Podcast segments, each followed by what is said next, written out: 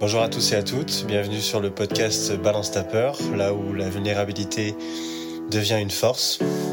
Aujourd'hui, je suis avec euh, mon ami Mathieu, avec qui j'organise des groupes de paroles d'hommes. Et évidemment, entre, entre mecs, on va parler un petit peu de ça, de vulnérabilité et de comment s'est construit le masculin chez lui et les peurs qui vont avec. Bonne écoute. Plutôt la vulnérabilité jusqu'à 40 ans, le switch euh, Ouais. et la vulnérabilité. Mais t'as quel âge là maintenant? 48, 48, mon dieu. t'as vu? Mais t'as le même. T'as, t'as le, t'étais- à 40 ans, tu étais, tu étais pareil, non? J'étais un peu plus fin. T'étais plus fin? Ouais. Plus fin en- d'esprit? Non, moi, j'étais moins fin d'esprit, plus moins fin de fin corps. d'esprit et plus fin de corps. Ouais. Il y a des, c'est des transferts. hein. Ouais. La nature n'aime pas le vide. Non, il faut remplir ailleurs. non, mais ouais, c'est cool parce que. Bon, moi, j'ai adoré ta réponse, évidemment. Euh, quand je t'ai proposé de faire un, un échange comme ça, de, de discuter entre nous pour euh, un épisode, euh, évidemment, tu m'as répondu avec beaucoup d'humour. euh, mais tu veux qu'on parle de quoi vu que j'ai plus peur Je suis un bonhomme? Et je crois que dans cette phrase, il y a tout. en tout cas, il y a tout ce que j'avais envie d'aborder avec toi, puisque en plus, ce qui nous lie depuis un moment, c'est finalement, en fait, euh, comment on apprend à aimer. Et puis, euh, nous, entre mecs et entre hommes, euh, bon, bah, euh, comment ça s'exprime. je t'ai connu, moi, sur les, le, le cercle qu'on faisait de, de parole euh, avec. bah, avec tous les gens qu'il y avait, parce que je, je, me souviens pas de tout le monde. Et c'est quoi qui te branche, toi, en fait, là, dans- maintenant que tu as 48, c'est ça? 48 ans. ouais. 48. Euh, qu'est-ce qui t'intéressait avant, qui t'intéresse plus du tout Et qu'est-ce qui te, qu'est-ce qui te branche euh, maintenant? Alors vraiment avec les grosses ficelles, ce qui m'intéressait avant, c'est le pouvoir. Ouais, Et ça, ça m'intéresse plus du tout. Et ce qui me branche maintenant, c'est peut-être un peu bateau, mais c'est la quête de l'amour. ouais, L'amour inconditionnel. Alors, c'est, ça, se, ça se diversifie après. C'est euh, aussi bien la non-dualité que l'amour inconditionnel de ce que je suis, de ce que, de ce qui, de ce que je suis, quoi. Que euh, la- l'amour inconditionnel euh, de ce que j'aime, de ce que je n'aime pas, Hmm. de ce qui est, de ce qui n'est pas. Alors, c'est vraiment une quête. Hein. Je suis pas du tout, Ouais. j'en suis pas là. heureuse- enfin, heureusement. Hmm. Enfin, je sais pas si je peux dire heureusement. ça mais- chier, non, si t'étais arrivé. Ouais. tu vois. Bon, qu'est-ce qu'ils foutent les autres, là? Tu vois, ça, serait- ça manquerait un peu d'humilité de dire moi j'y suis. c'est bon. Ouais, Donc euh, voilà, c'est un peu cette quête-là. Et, et- et cette quête, elle passe par de l'exploration. D'accord. Donc j'explore euh, le plus possible euh, la façon dont je me relie à moi, dont je me connecte aux autres et dont je suis connecté à la nature, au monde. Quoi. Mais il y a un truc que tu as dit, moi, qui me. que, que j'aime bien, ça me stimule un peu là, là-haut, là. C'est euh, euh, aussi ce que je n'aime pas. Ouais. J'aime bien parce que tu inclus ce que tu n'aimes pas dans ce que tu aimes. Ça, je Ouais. trouve ça génial. C'est une, c'est une façon de, de comprendre qu'en fait, la façon dont je me représente le monde, elle, n'appartient qu'à moi. Quoi. Ouais, Et les choses qui viennent me gratter, qui viennent me heurter, qui viennent me frustrer, ouais, en fait, elles ne parlent que de mon univers. ouais, Tu vois, c'est une, une autre façon de le dire, c'est de considérer qu'un fait est neutre. Quel que soit le fait, il est neutre. La façon dont les personnes vont réagir à ce fait, elle appartient à chacune des personnes. Mhm. Donc quand une personne vient me dire, euh, je sais pas, euh, qu'elle ne m'apprécie pas et qu'elle me le dit de manière peut-être très verte, enfin, Mhm. très agressive, euh, avant là où je pouvais réagir de manière agressive aussi pour voir qui va crier le plus fort et, Mhm. dans cette espèce de, de lutte de pouvoir et de euh, loi du plus fort, là je vais prendre un temps d'arrêt et puis essayer d'aimer le fait que cette personne, je lui renvoie quelque chose qui la- qui l'agresse quoi. Tu, tu vois, Hmm, pas le fait qu'elle ne t'aime pas ou qu'elle ne t'apprécie pas, mais que toi, tu lui renvoies quelque chose qui l'agresse. Exactement. Il y a ça. C'est intéressant, ça. C'est pas, pas toujours facile. hein. Ah bah non, facile non, à dire, mais juste, vraiment- moi je trouve ça hyper stimulant parce que d'un coup, on se met à faire autre chose et à penser d'une autre manière, euh, ce qu'on fait peut-être tous les jours de manière automatique, c'est-à-dire euh, l'autre est mon ennemi, quoi. Exactement. Mm. Et ça, ça marche avec euh, ce qu'avant je pouvais qualifier d'inacceptable, euh, c'est-à-dire le racisme. Euh, et c'est pas, ça veut pas dire que j'aime les racistes. Ouais, Ça veut dire que j'essaie de, de me mettre à leur place, dans leur peau, ouais, et d'aimer les failles, les blessures qui font qu'elles agissent comme des gens, enfin Ouais. comme des personnes racistes. Et c'est un autre état d'esprit. C'est comme prendre un, un- un pas de décalage en fait, Mm. pour regarder les choses différemment. Et tu parles de quête de l'amour inconditionnel et, et, tu parlais avant de du coup le, ce, que, que, qui branchait plus que l'amour inconditionnel. Et comment tu as cherché le pouvoir, toi? Parce que là, je comprends comment tu commences de chercher la- l'amour inconditionnel, Ouais. mais comment tu cherches le pouvoir?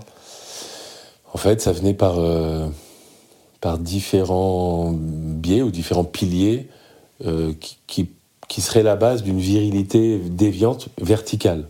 Mhm. Donc tu vois, il y avait trois piliers sur lesquels je m'étais bien reposé. C'était la force physique. Ouais.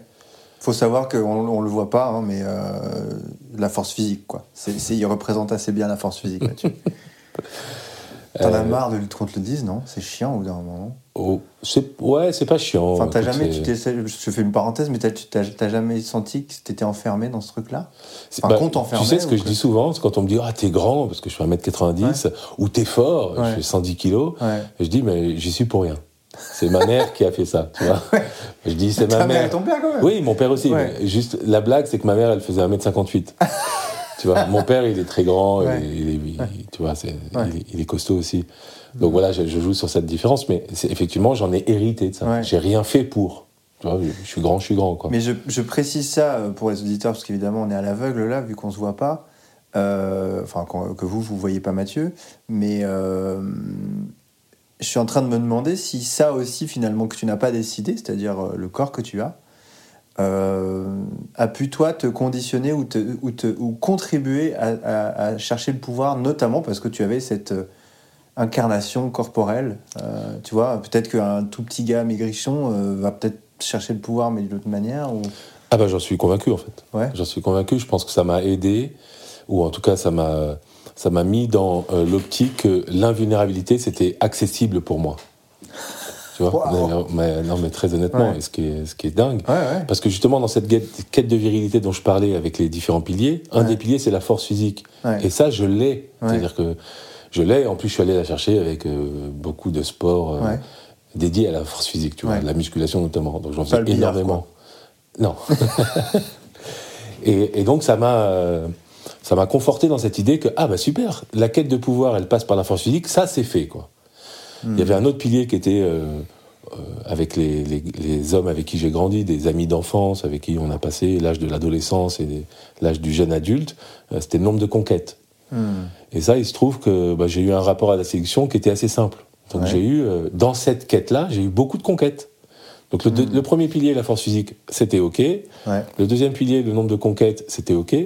Et le troisième pilier, c'était euh, euh, repousser le plus loin possible tout ce qui pouvait être associé à de la sensibilité ou à de l'émotivité. Euh, C'est-à-dire ne pas montrer de faiblesse, même Ouais. si j'ai bien conscience que ce ne sont pas des faiblesses. Ouais. Et ça, du coup, bah, par le fait de mon apparence, euh, ça passait mieux. quoi. Donc je Mhm. cachais tout, je masquais tout, et hop, ça passait mieux. Parce que comme j'étais considéré comme un viking, si tu veux, dans l'image traditionnelle que les gens se font d'un viking, c'est Ouais. de l'invulnérabilité. quoi.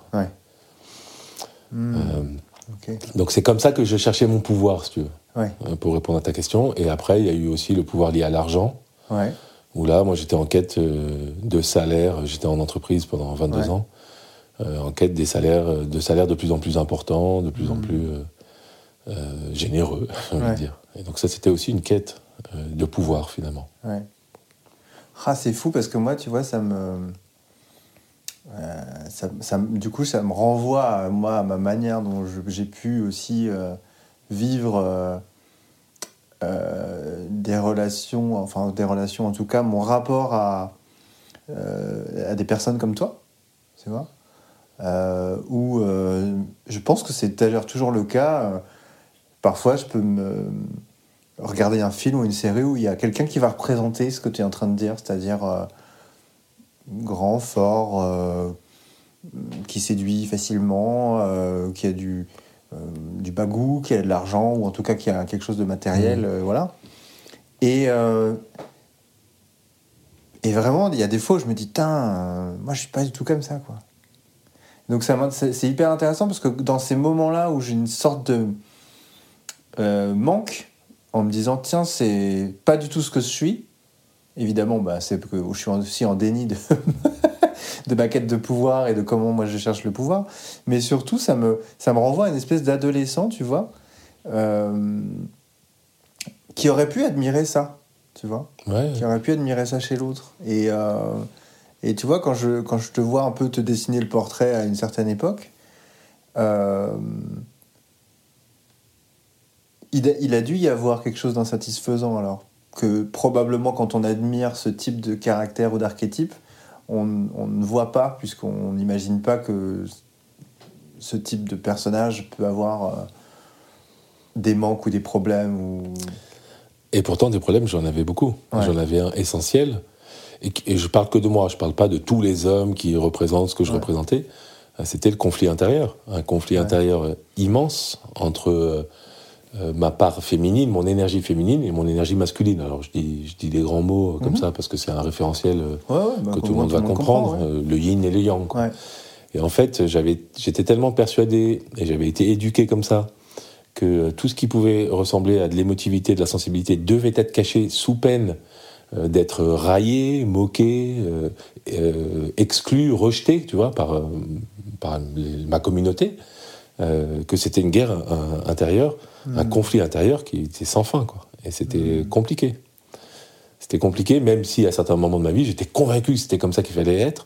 Ben, à l'intérieur de moi, il y avait des parties qui voulaient s'exprimer et que je refoulais euh, tout le temps. En fait. Ouais. Et Donc c'est vraiment pas évident. Maintenant, quand je vois des jeunes hommes ou des hommes plus âgés qui sont dans ces comportements-là, ben, justement, j'ai cet amour, euh, Mm. pour revenir sur ce qu'on disait tout à l'heure, euh, et, j'essaye de voir à quel point ça peut être difficile pour eux euh, de vivre ce conflit. Ouais.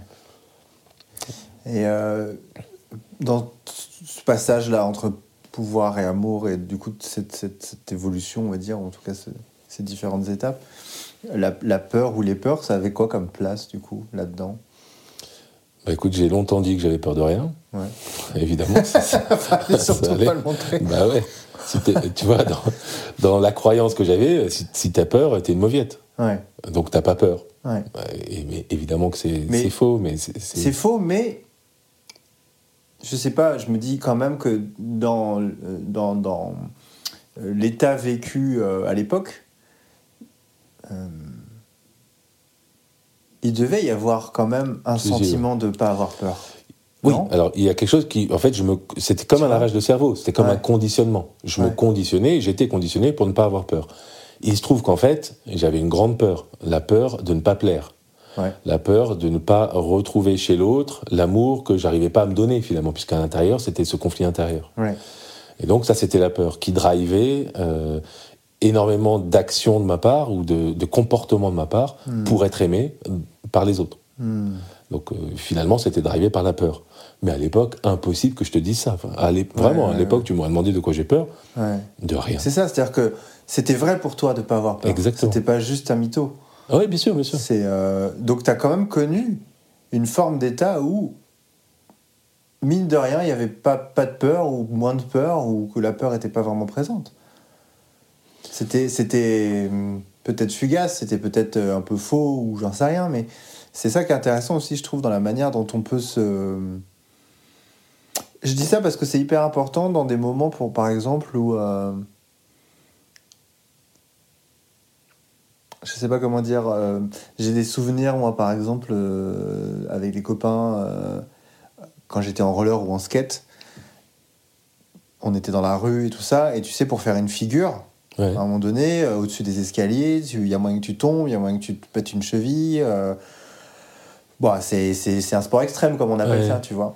Et ben, je me souviens du moment où tu, tu, tu passes devant l'escalier, puis tu repasses, puis tu repasses, puis tu repasses, puis tu dis, bon, allez, cette fois, j'y vais.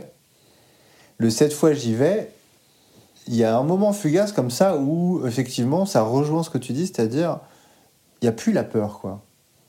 Hmm. Et donc, ce qui est intéressant, c'est quand même que toi, tu as réussi une, manière de. euh, une manière qu'elle ne t'encombre pas à ce moment-là, en tout cas. Elle était présente et tu étais en déni de ça, mais je veux dire, c'est que. euh, tu sais, c'est comme des sportifs de haut niveau ou comme. euh, je sais pas, moi j'imagine même, tu vois, dans des sports de combat où. euh, Il y a un moment donné, quand même, où la peur, elle. Pas qu'elle disparaît, mais tu vois qu'elle n'existe plus, quoi. Ou, ou alors que tu la traverses. Tu fais appel au tu courage ouais. pour traverser la Ouais, peur. mais toi, t'as as, l'air de dire que c'était justement en la traversant pas. Ouais, c'est ça. Bah, C'est ça qui est fou. Parce que je, la, je, la- je voulais pas la voir, en fait. Je voulais Ouais. pas l'inviter Ouais. euh, dans mon dialogue intérieur ou Mm. dans le- les conversations que j'avais avec les uns et les autres. C'était Mm. c'était comme une, une source de honte. Ouais, mais c'est ça en fait. C'est que du coup, c'est ça que ça me fait ressentir aussi. Tu vois, c'est que c'était plus profond que de la peur. La honte, tu vois, c'est pour moi, c'est un des sentiments les plus cachés, les plus, ah, les plus à l'intérieur, quoi. Tu vois, c'est très très difficile de gérer la honte parce que c'est quelque chose qui n'est pas dans. euh, on a fait quelque chose de mal. C'est on est quelque chose qu'il ne faut pas être. Tu vois, dans la honte. Moi, la honte, je, je la- je je la relie au désamour, en fait. Ah ouais. Tu vois, si j'ai si j'ai honte de te dire que j'ai peur, c'est parce que je m'aime pas suffi j'aime pas suffisamment ma peur pour pouvoir l'accepter en fait. Et que Ouais. toi tu la tu la tu la rejettes, ça t'appartient finalement. Ouais. Et donc j'aurais pas j'ai pas à avoir honte de ça. Bon, à l'époque c'était pas comme ça, mais Hmm. donc tu vois, je, je le moi je l'associe au désamour des parties de moi ou euh, ou ouais de, de, ma capacité à être authentique ou non. Quoi. Ouais. Euh, voilà, c'est à ça que je, je relie la honte, parce qu'elle est toujours reliée à quelqu'un la honte, elle n'est pas liée à Mm. soi-même en fait. Hmm.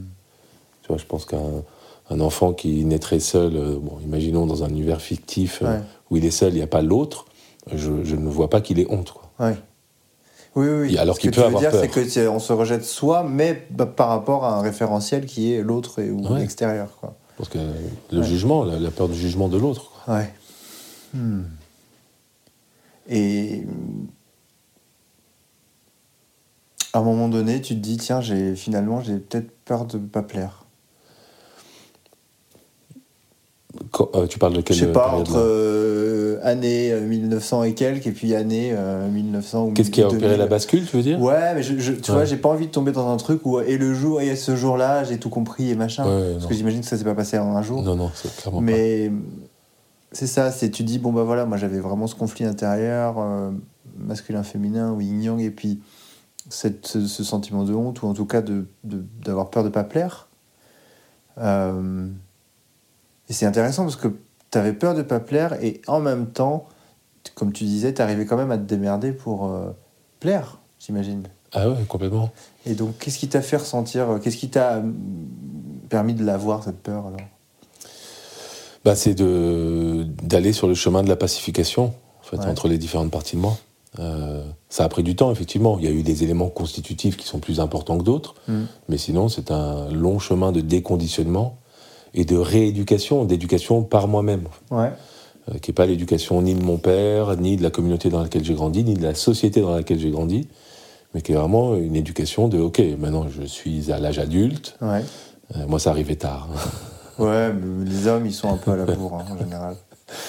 Et du coup, comment j'ai envie de me rééduquer avec, avec cette, euh, cette acceptation de toutes les parties de moi. Hmm. Et, et c'est un chemin, Hmm. pas à pas. Alors, il y y, y a des éléments constitutifs, et à mon corps, déjà, qui s'est rappelé à moi. Ah ouais Ouais, parce que mon corps, en fait, je m'en, je m'en servais avant. Oui. Tu vois, Oui, je oui, ne l'habitais tu pas, il n'y avait pas une collaboration, je m'en servais. Ouais. Je m'en servais pour me rassurer que Tu avais j'étais du pouvoir sur invulnérable. ton corps en plus. Ouais.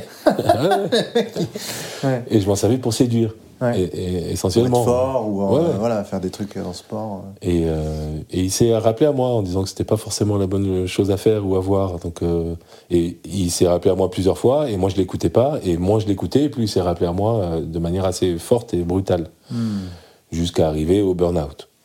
Wow. Euh, mais un vrai burn-out de huit semaines, euh, allongé sur le parquet, les bras en croix, euh, sans pouvoir euh, bouger, penser, euh, à pleurer euh, toutes les larmes de mon corps dès qu'il se passait quelque chose. Je sais pas, un, un oiseau s'arrêter sur le balcon, enfin se poser sur le balcon, ça me faisait pleurer, tu vois. C'était, Mais c'était pas déjà de l'amour, ça? Quand tu vois un oiseau se poser sur son balcon et Bah, que ça te fait monter une je émotion pense que en fait, c'est une vois, sensibilité d'un coup qui.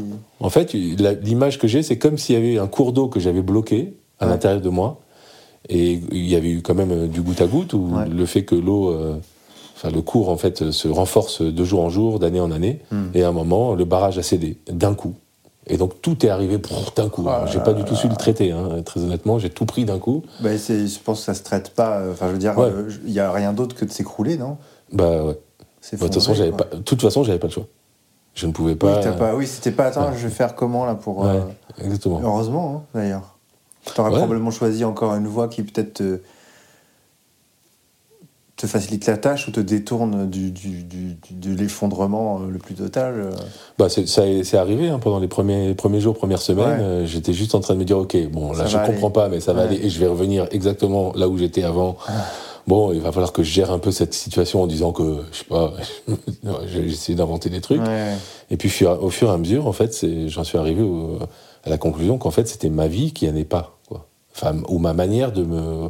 Ta de- vie, mais de, de du coup, vivre ma vie, toi, quoi. Ouais. Ouais. ma manière de vivre ma vie. Et du coup, euh, là, ça a été un plongeon dans l'inconnu et un plongeon dans, bah, je vais réinventer une nouvelle façon de faire et d'être, surtout une nouvelle façon d'être. Ah ouais. Donc ça, ça a été un élément assez constitutif. Et un autre élément assez, assez important, c'est euh, euh, ma rentrée dans une communauté d'hommes. Ouais. Euh, et en fait, dans cette communauté, ils prônent, euh, enfin c'est le MKP, Ouais. et ils prônent, euh, Avec le M de Mathieu, dédicace à Fabrice, dédicace à femme. Euh, il prône euh, une des valeurs, c'est la maturité émotionnelle. C'est-à-dire accepter, aller regarder tes émotions, accepter que tu, tu en es, donc les accueillir, et oser en parler, oser Ouais. les présenter. Donc ça, je l'ai fait avec eux, et du coup, symboliquement, si tu veux, cette communauté d'hommes, ça représentait le masculin en symbolique. Et mes émotions ont été accueillies par ces hommes, parce que non seulement c'était pas dangereux de leur montrer, mais ils m'ont aimé pour ça, Hmm. de me montrer tel que j'étais. Hmm. Certains hommes ne, ne, ne voyaient pas la façade, ils voyaient l'intérieur. Mhm. Et donc ça m'a, ils m'ont Ils aidé. voyaient pas ton grand corps et ton voilà. et le mec invulnérable qui se la ouais, joue et tout ça, ils voyaient l'intérieur en fait. Et ça m'a aidé à, leur- à ouvrir l'armure, à, à enlever la carapace et à être accueilli symboliquement par le masculin. Et donc ça, ça a facilité la pacification intérieure, puisque mes émotions, ma sensibilité ont pu se montrer et ça a été accueilli par le masculin. Et donc intérieurement, finalement, ça s'est fait aussi. Donc voilà, je dirais que c'est les deux éléments constitutifs, c'est le, le lâcher de barrage, enfin le- Oui, oui, oui. Le... et ensuite l'accueil.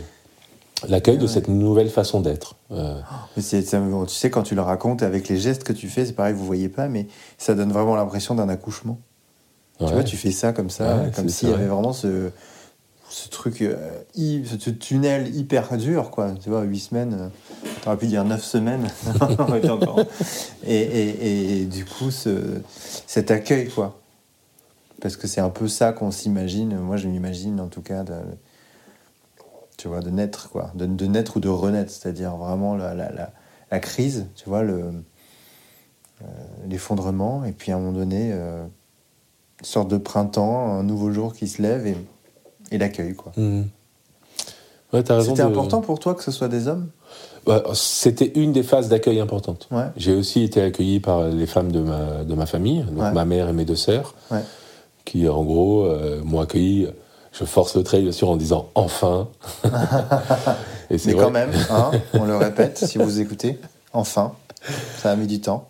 Enfin, parce que c'est vrai qu'elle me faisait des petites remarques au fur et à mesure de mon évolution, Ouais. en me disant t'es en train de te couper de ton cœur, t'es en train de, de mettre une carapace, t'es en train. T'es le seul mec de la fratrie, toi? Ouais, Et t'es au milieu? Je suis le dernier. T'es le dernier? Oh là là, oui, bah d'accord. Et dans, ça une, n'aide pas dans une famille avec un père libanais. Ouais, Donc moi je suis né au Liban, ouais, et dans les sociétés méditerranéennes, euh, oui. le fils, euh, c'est important. quoi. Bah c'est ouais, lui qui va porter le nom.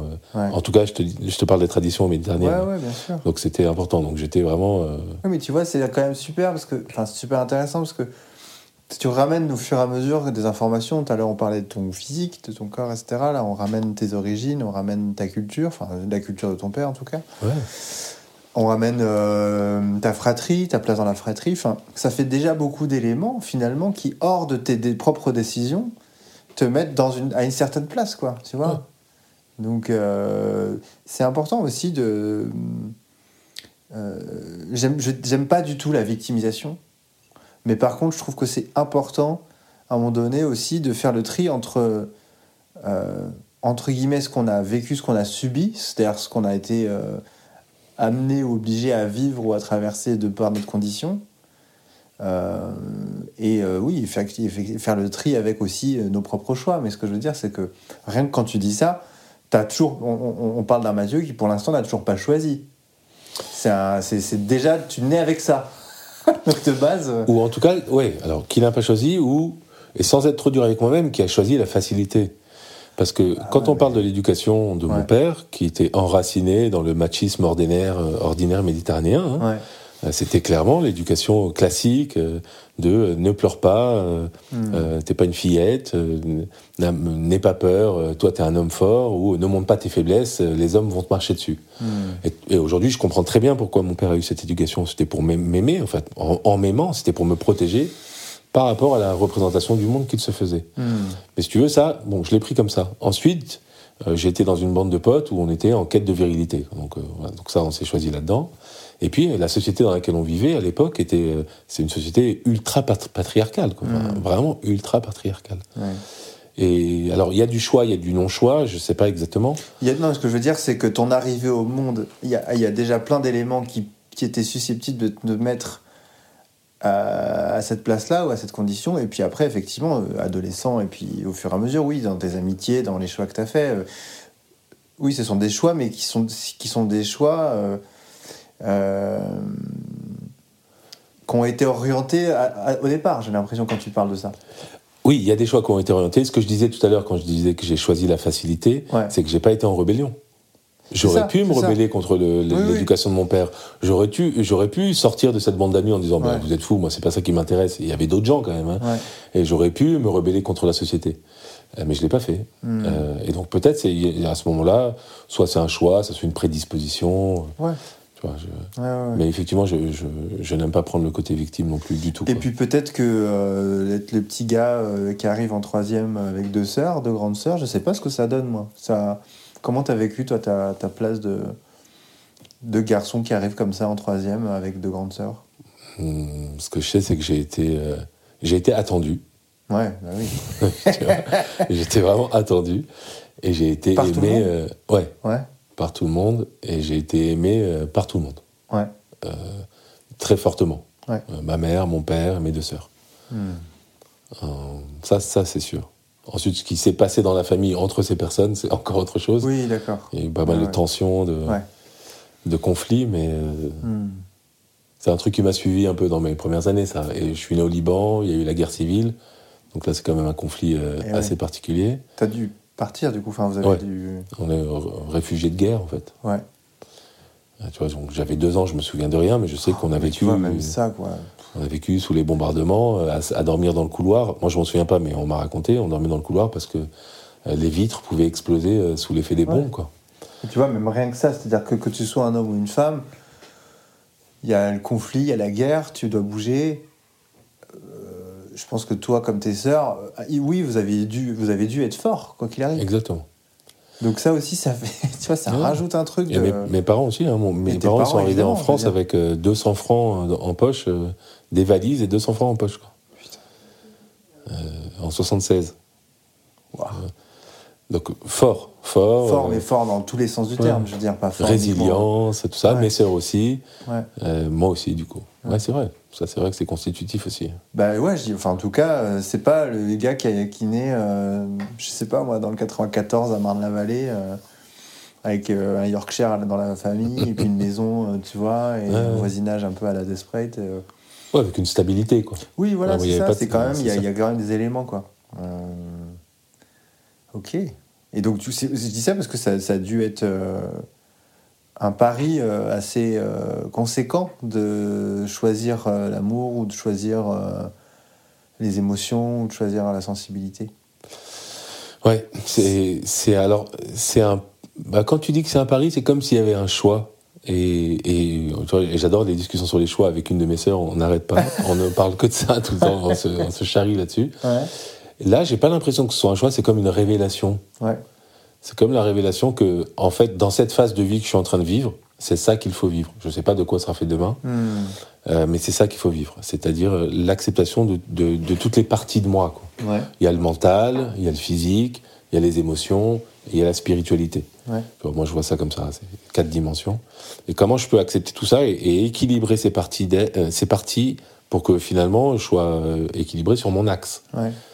Euh, mais euh, c'est pas toujours facile d'être équilibré. Donc parfois, depuis que j'accueille la vulnérabilité, Ouais. euh, bah, parfois je, je verse un peu trop dans la vulnérabilité. Et puis parfois je reviens et en revenant, bah, je peux repartir un peu trop dans. euh, Ça veut dire quoi? Tiens, euh, ça m'inter- ça m'interpelle, ça. euh, partir un peu trop dans la vulnérabilité? Est-ce que c'est. bah, c'est. euh, euh, tu vois, ça peut être. euh, euh, considérer que les choses sont très temporelles, par exemple. Euh, Donc c'est vraiment ultra temporel. De toute façon, tout ce que je fais, ça va, ça n'a pas d'impact dans le monde. euh, euh, vu L'immensité l'univers, de l'univers, vu euh, l'âge très important qu'a la Terre, quand même 4,6 milliards d'années. Euh, Si tu veux, l'impact de ma vie euh, et de ce que je fais dans le monde, bon, Ah, toi, en tant qu'être insignifiant euh, par rapport à l'échelle euh, cosmique. quoi. ça, ça, je relie ça à la vulnérabilité, moi. D'accord. La relativité, re- euh, vulnérabilité. Ouais, ok. C'est pas uniquement la. Enfin, quand je parle de vulnérabilité, je parle pas uniquement de. euh, De pleurer euh, à chaudes larmes et de, Ouais, de de- dire ce que tu ressens, quoi. Vulnérable dans le sens où.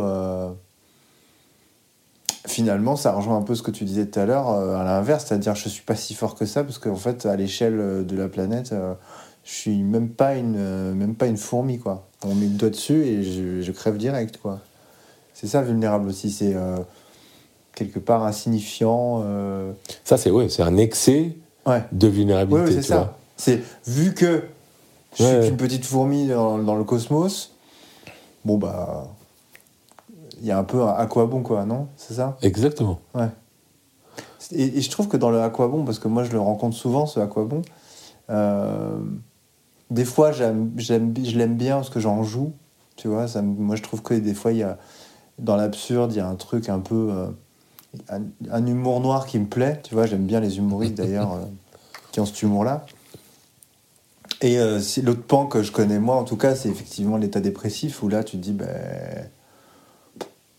C'est tous les jours en fait, ça, va être un peu la même chose et tous les jours on va se réveiller, on va faire ça et puis tu sais le jour sans fin un peu. Ouais. Et ça c'est marrant parce que on n'en parle pas beaucoup de l'excès de vulnérabilité. Tu vois, moi j'avais mis euh, comme un peu comme slogan euh, sur, mon, sur mon Instagram, c'était euh, ta vulnérabilité et ta force. Donc on est bien dans le sujet avec Ouais. toi. Merci pour ça. Tu es, tu es l'incarnation même de, de la phrase. Mais j'avais pas, j'avais jamais abordé le, ce que tu es en train de dire là, qui est hyper intéressant, qui est le qu'on peut aussi être dans l'excès de la vulnérabilité ou en tout cas dans comment dire, une, une- une, quand, la, vil- la- quand la vulnérabilité, finalement, elle prend toute la place. Quoi. Ouais. Tu- Comme à l'époque où toi, la force prenait toute la place, ou en tout cas la puissance ou le pouvoir prenait toute la place. Et je pense que c'est vrai pour toutes les vertus. Ouais, Tu vois, on peut parler de la générosité. Ouais. Si tu es dans un excès de générosité où tu en arrives même à t'oublier toi-même, Hmm. alors je pense que c'est quelque chose qui est peut-être à, à regarder Hmm. d'une ouais donc façon. on est bien sur l'idée de la polarité Ouais. et de. C'est un peu la voie quoi. du milieu, tu vois. Ouais. Comment trouver un équilibre qui fasse que bah, tu avances le plus sereinement possible et que Mm. tu euh, finalement tu accèdes à, à une sorte de, une sorte de forme de stabilité ou de. Enfin, c'est pas pas forcément la stabilité que je cherche, c'est plutôt euh, et là je n'ai pas les mots qui viennent, Ouais.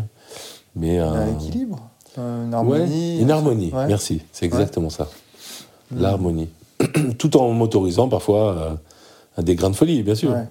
Mais, euh, Mais tu vois, je trouve que hum, il y a un truc, par exemple, quand on est en train de parler d'harmonie, c'est euh, aussi la croyance, parfois, moi je, je peux le rencontrer dans les, dans les échanges que j'ai, où euh, finalement l'harmonie c'est forcément beau. Tu vois? Et je pense qu'on parle tous les deux de la même harmonie, c'est que l'harmonie c'est pas toujours un truc où tout est beau, tout propre, où tout est lisse, où tout est parfait, c'est harmonieux justement parce qu'il y a un peu de crade par-ci par-là, parce que c'est un peu déséquilibré par-ci par-là, parce qu'il y a de l'ombre dans le coin, parce que. c'est c'est ça. Est-ce que c'est ça que tu. tu c'est ce, de, ce- de ce type d'harmonie-là dont tu parles? Exactement, c'est Ouais. tout à fait ça. Avec l'harmonie avec les aspérités, Ouais. l'harmonie avec, pour reprendre l'image d'un arbre, euh, des branches tordues, Ouais. euh, des branches qui sont mortes, Hmm. d'autres qui sont hyper en vie, hyper vives, enfin hyper euh, euh, florissantes. Et tu vois, c'est c'est tout ça, quoi. Et ça, ça Hmm. fait l'harmonie, quoi, Hmm. euh, selon moi. J'avais commencé la- la- la- la- le début de la session en te demandant euh, qu'est-ce qui te branche, qu'est-ce qui te branche plus. Euh, donc tu m'as parlé de ce, ce- voilà, cet intérêt pour l'amour euh, et comment tu peux le vivre et comment tu peux le ressentir euh, et le mettre en pratique, parce que c'est une pratique, j'imagine, l'amour, dans ta vie à toi. Ouais. Euh, et justement, toi, alors, du coup, c'est. On va peut-être finir là-dessus, mais. euh, on a parlé de différentes sphères dans lesquelles tu pouvais mettre en pratique le pouvoir. dans quelle sphère, toi, aujourd'hui, tu mets en pratique euh, ce- ton intérêt pour l'amour et l'amour inconditionnel? Écoute, je dirais, que c'est- je vais le faire en cercle concentrique. C'est dans la, dans la sphère intime, Ouais. c'est déjà vis-à-vis de moi. Ouais. Et ça, c'est un, long chemin parce que j'ai passé vraiment beaucoup d'années de ma vie à aller chercher l'amour dans le, le regard de l'autre Ouais. parce que je ne le trouvais pas suffisamment en moi. Et donc, c'est la, la première chose. Et donc, ça, je fais, euh, je fais, je fais pas mal de pratiques, Ouais. euh, notamment les quêtes de vision. Ouais. Euh, je, vais, je vais juste décrire le principe c'est rester 4 jours, 4 nuits dans la forêt, seul, dans un cercle de 2 mètres, sans manger, sans boire et sans aucune espèce de distraction. Hmm. Donc ça veut dire en gros, pendant 4 jours, 4 nuits, en relation avec la nature, qu'est-ce qui se passe quand je me nourris de rien à l'extérieur et que je me divertis de rien? Donc je reste avec moi-même. C'est ça, en fait. C'est qu'est-ce qui Qu'est-ce reste, qui euh, reste moi, ou si, moi il y a, d'ailleurs. Exactement. Mais- Et ça, je suis vraiment allé avec comme euh, j'ai traversé des Ouais. couches, quoi. Euh, donc j'en ai j'en ai fait trois. Ouais. Et à la troisième, il y a vraiment un message qui est arrivé, enfin je sais pas, qui, qui est venu de moi, à l'intérieur de moi, c'est je m'aime en fait.